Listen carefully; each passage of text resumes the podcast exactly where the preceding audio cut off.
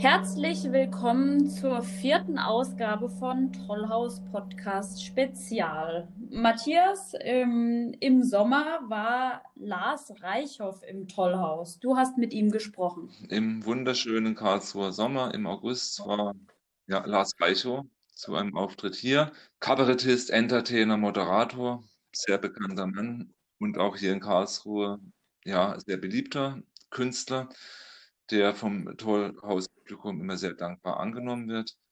Und äh, nach seinem Auftritt konnte ich tatsächlich im Zuschauerraum, der war leer, aber die Bühne wurde abgebaut, durfte ich mich mit ihm unterhalten, da es sich richtig Zeit genommen. Das war sehr, sehr nett. Nochmal ein herzliches Dankeschön an ihn. Er war mit seinem neuen Programm Ich gekommen, äh, mit dem er eigentlich im Oktober erst so richtig auf Tour zu gehen äh, begonnen hat. Und er hat den Auftritt im August im Tollhaus. Ah, so war einer dieser kleinen Tests, die er macht, wie denn seine neue Show beim Publikum ankommt. Ich habe den, hat er auch gesagt, also da kann man noch so erfahren und bezockt sein, wie Lars Reichel. Äh, das ist selbst für ihn keine Routine, neues Programm. Wie reagiert das Publikum? Sein Thema Egomanie und Ich-Bezogenheit finde ich sehr aktuell. Und es ist ein Phänomen, das in den vergangenen Jahren in sehr vielfältigen gesellschaftlichen und wirtschaftlichen und politischen Bereichen augenfällig geworden ist und uns tagtäglich begegnet. Die, die Menschen schauen mehr denn je auf sich selbst. Die Rücksichtslosigkeit steigt in nationalen Bereichen habe ich ihn mal gefragt, wie er denn selbst zu diesem Thema kam. Ich äh, gehe immer an diese Themen äh, so tastend, spürend heran. Also ich habe jetzt nicht äh, mir überlegt, historisch einzuordnen, wie das, ähm, in welcher Phase wir uns befinden. Man kann ja sagen, wir, wir sind jetzt in einer Fin de siècle oder in diesen 20er Jahren, vor 100, also eine Berliner, Berliner Hochphasen mit dem, mit dem mit der Dekadenz in Berlin äh, der 20er, 1920er Jahre. Vielleicht sind wir in diesem, vielleicht sind wir in diesem Abschwung, aber ähm, mich interessiert natürlich vor allen Dingen in, innerhalb meines Lebens, was, wie kommt das, äh, wie Sie auch fragen, woher kommt das mit einer Ich-Bezogenheit? Ähm, ich glaube, es hat damit zu tun, dass, ähm, dass die Dinge einerseits sich verschlechtern, also dass die Welt ähm, überschaubarer wird und, und die Ressourcen zu Ende gehen. Dann kommen natürlich egoistische Tendenzen immer hoch, weil die äh, Nationen sich ihre Quellen suchen und sagen, ich bin, ich bin übrigens der Besitzer des Nils und nicht du, kleines Ägypten äh, mal ein Beispiel zu nennen, aber das, das geht bei uns weiter. Ähm, das ist wie Kinder, die man die schlecht erzogen sind. In, in, Sonderphasen werden die noch ekliger, als sie schon angelegt sind. Also das ist ähm, ein egoistisches Kind, ähm, ist zufrieden, wenn es äh, zu Hause thront in seinem Kinderzimmer. Aber wenn es dann ähm, ein bisschen was zu teilen gibt, dann ist der Moment, der, der, die Stunde der Wahrheit gekommen. Und das erleben wir vielleicht jetzt. Also wir müssen teilen, wir müssen ganz viele verschiedene Dinge machen auf einmal. Wir müssen die Digitalisierung überleben, auch persönlich. Wir müssen aber auch teilen. Wir müssen unseren Wohlstand teilen. Und dieser Wohlstand, das ist äh, auch bei dieser Corona-Krise jetzt aufgefallen, ja auch einigen, dieser Wohlstand ist im Vergleich zu anderen Ländern unermesslich groß noch. Und das, äh, deswegen verbietet es sich auch äh, für uns Deutsche, wenn wir auch immer schnell im Jammermodus sind, verbietet sich zu jammern und es verbietet sich auch immer nur auf uns zu glotzen und zu sagen, ja, wir, unser Wachstum, unser Wachstum. Wir haben immer mehr eine globale Verantwortung, wir haben eine europäische Verantwortung, die ist schon sehr schwer zu verwirklichen und dies, die scheitern, da scheitern wir auch in der Umsetzung. Wir können ja noch nicht mal mit Spanien und Italien teilen. Ne? Wie sollen wir dann mit Afrika teilen? Also äh, das, ist, das ist eine völlige äh, Ver Verwöhnung, die da, aus der wir kommen. Und ähm, ich weiß nicht, ob es was mit, mit der langen Friedensphase zu tun hat, mit diesem, mit dieser, diesem aufgepumpten Wohlstand. Aber ähm, das ist das, was mich jetzt so äh, beschäftigt und, und was mich letztlich in, dieses, in diese drei Buchstaben getrieben hat. Ne? Dass ich denke, was, was ist mit unserem, also ich kann jetzt nicht ein Klimaschutzprogramm schreiben. Ne? Dafür ist das Thema überhaupt nicht humoristisch, äh, lang, langfristig humoristisch zu, äh, also ist nicht, ist nicht ergiebig genug. Aber ich kann natürlich an, dem, an dieser Spiegelung mit einem selbst, da kann ich sehr viel selbst übernehmen, also kann ich mich selbst zum Objekt des Belachten machen und dadurch nehme ich den Leuten die Schwere greife die nicht alle an ne, und sage, guck doch mal, wie doof ihr seid, wie eigensinnig, wie ich bezogen ihr lebt. Und ich mache das alles an mir. Ich zeige das alles auf der Bühne. Ich zeige, ich zeige mich arrogant, ich zeige, ich zeige mich großspurig, ich zeige mich aber auch vielleicht klein und zerbrechlich. Und ich will auch eigentlich in diesem Programm am Ende in einen Wir-Modus gehen. Also dass wir, dass, dass, dass ich am Anfang steht und dass man aber auch so ein bisschen hm, leicht pädagogisch da rauskommt und sagt, nein, wir, wir machen das gemeinsam. Und das ist äh, eigentlich das Ziel, dass an diesem, bei diesem Programm am Ende äh, habe ich so das Gefühl, da müsste aus, auf, auf, dem, auf dem Vorhang hinter mir müsste ein Wir aufsteigen. Dann wäre das ganz schön äh, rund geworden. Aber da fehlen noch, fehlen noch einige Teile und und äh, es ist jetzt nicht immer, es ist nicht immer wahnsinnig, ähm, die, die Dramaturgie über alles zu stellen, ist nicht immer sinnvoll. Also man muss auch gucken, dass das Unterhaltung äh, ist, ein unterhaltsames Programm.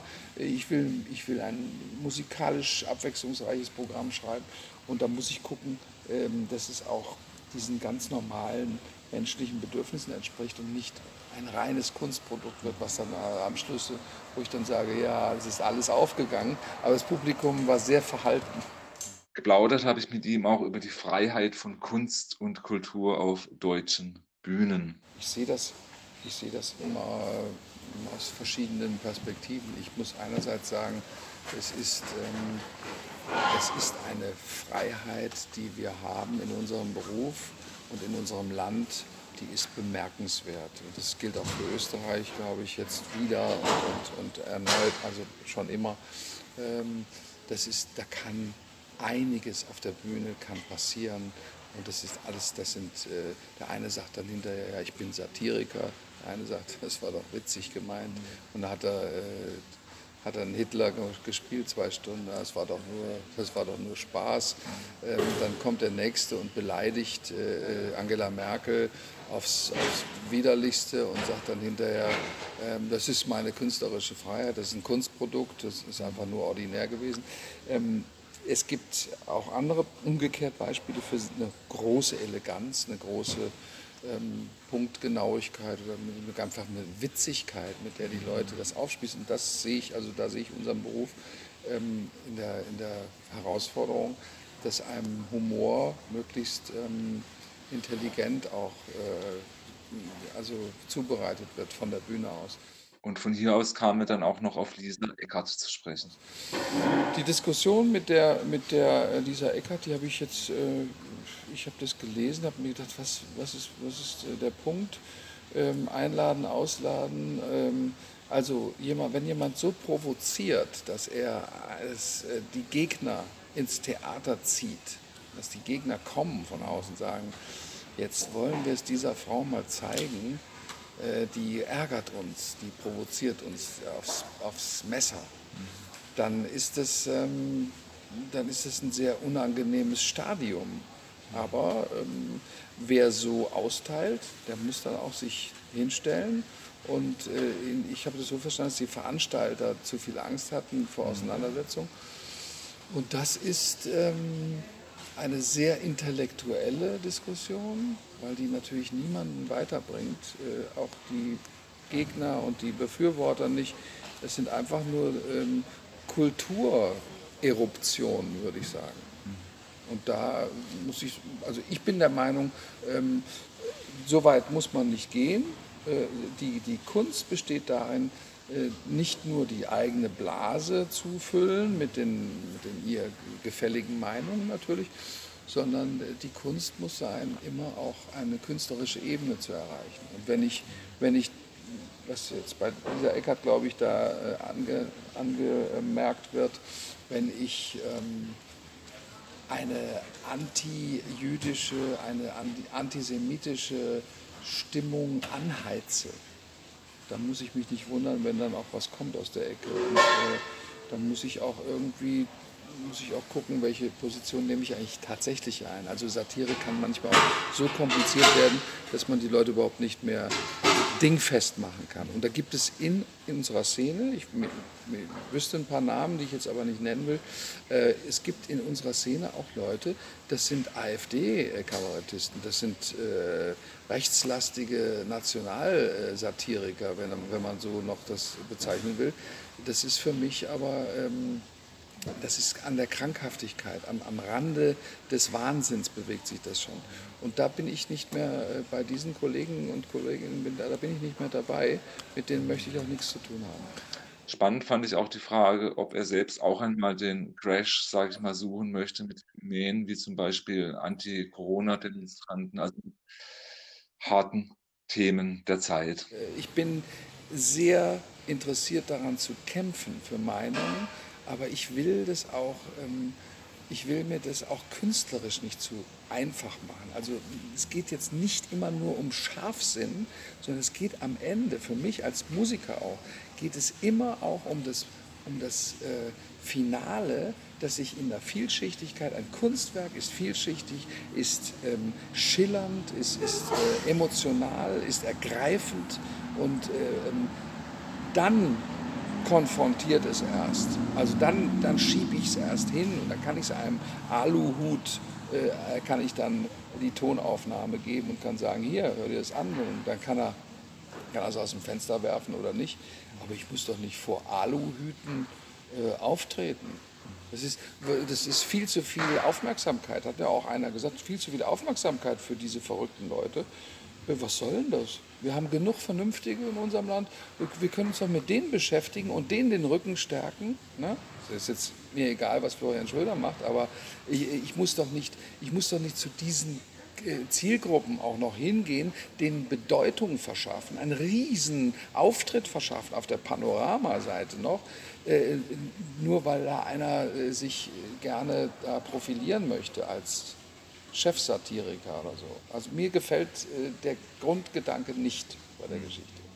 Ganz am Schluss ging es noch ein bisschen um die Family. Lars Reichow hat vier Kinder. Interessant natürlich, was halten die eigentlich von seiner Kunst? Also wie wird er selbst praktisch in der Familie wahrgenommen, zumal auch Reichow Themen rund um seine Familie sehr, sehr gerne in sein Programm einbaut. Ähm, das weiß ich gar nicht. Also da sind die sehr zurückhaltend, mhm. aber ich glaube, es ist nichts für ein Kind, für einen Jugendlichen, für einen jungen Erwachsenen, nichts liegt ferner, als das Liebesleben der Eltern zu erforschen. Und dazu gehören, im weiteren Sinne, gehören ja auch Lieder, die ich, also ich habe das mal erlebt, dass meine älteste Tochter, die hat mal gesagt, das ist alles gegen die Mama. Da war sie noch jünger, ich weiß nicht, ob sie das jetzt noch, das ist gegen die Mama, was du da machst. Und das war mir ein bisschen schleierhaft, aber das, war ihre Meinung. Und die, die Liebeslieder, äh, ich glaube, die nehmen die so hin, aber sie sind mehr so auf Humor. Also sie wollen, sie wollen zum Beispiel was über sich erfahren. Also wenn ich was mit ihnen unternehme im Programm, was ja nicht immer mhm. eins zu eins der Realität entspricht, dann sind sie ganz neugierig. Und ich weiß noch, dass der eine ähm, auch bei dem Sitzsack, ich hatte ein Stück mit dem Sitzsack, dass der sehr interessiert an den Reaktionen war und mir am Anfang gesagt hat, du spinnst, du beleidigst mich, äh, du, du, du, erzählst den Leuten das und ich bin das Opfer. Und inzwischen ist er aber ein paar Jahre weiter, ja, er ist einfach erwachsen geworden und dann sagt er, das ist das beste Stück, was du jemals gemacht hast, weil er drin vorkommt. Also beides, beides war falsch. Mhm. Ne? Ich glaube, es ist schwer bei, den, bei dem Vater jetzt da so hm, eine Meinung sich zu bilden. Das ist, das ist eine Prägung eher. Ne? Also ich präge den Kindern da irgendwas auf und sage, das ist für mich Humor. Lacht bitte drüber. Ich, ich sage Ihnen das nicht, ne? aber ich würde mich natürlich, ich freue mich natürlich, meine jüngste Tochter, die ist, ähm, die ist mir da, glaube ich, am nächsten. Die findet das alles ziemlich gut und, und äh, merkt sich das auch und, und spricht mich auch darauf an, singt manchmal einen kleinen Textausschnitt. Das, das finde ich ganz toll. Dafür würde ich ihr am liebsten auch 10 Euro geben jedes Mal. Aber das war ein sehr angenehmes Gespräch. Sehr netter Mann. Und es wäre wirklich sehr, sehr schön, wenn wir ihn dann im Februar in Karlsruhe im wieder begrüßen, sehen, hören dürfen. Das war die vierte Ausgabe vom Tollhaus Podcast Spezial. Am Mikrofon waren Matthias Dreisigacker und Clara Müller-Wirth.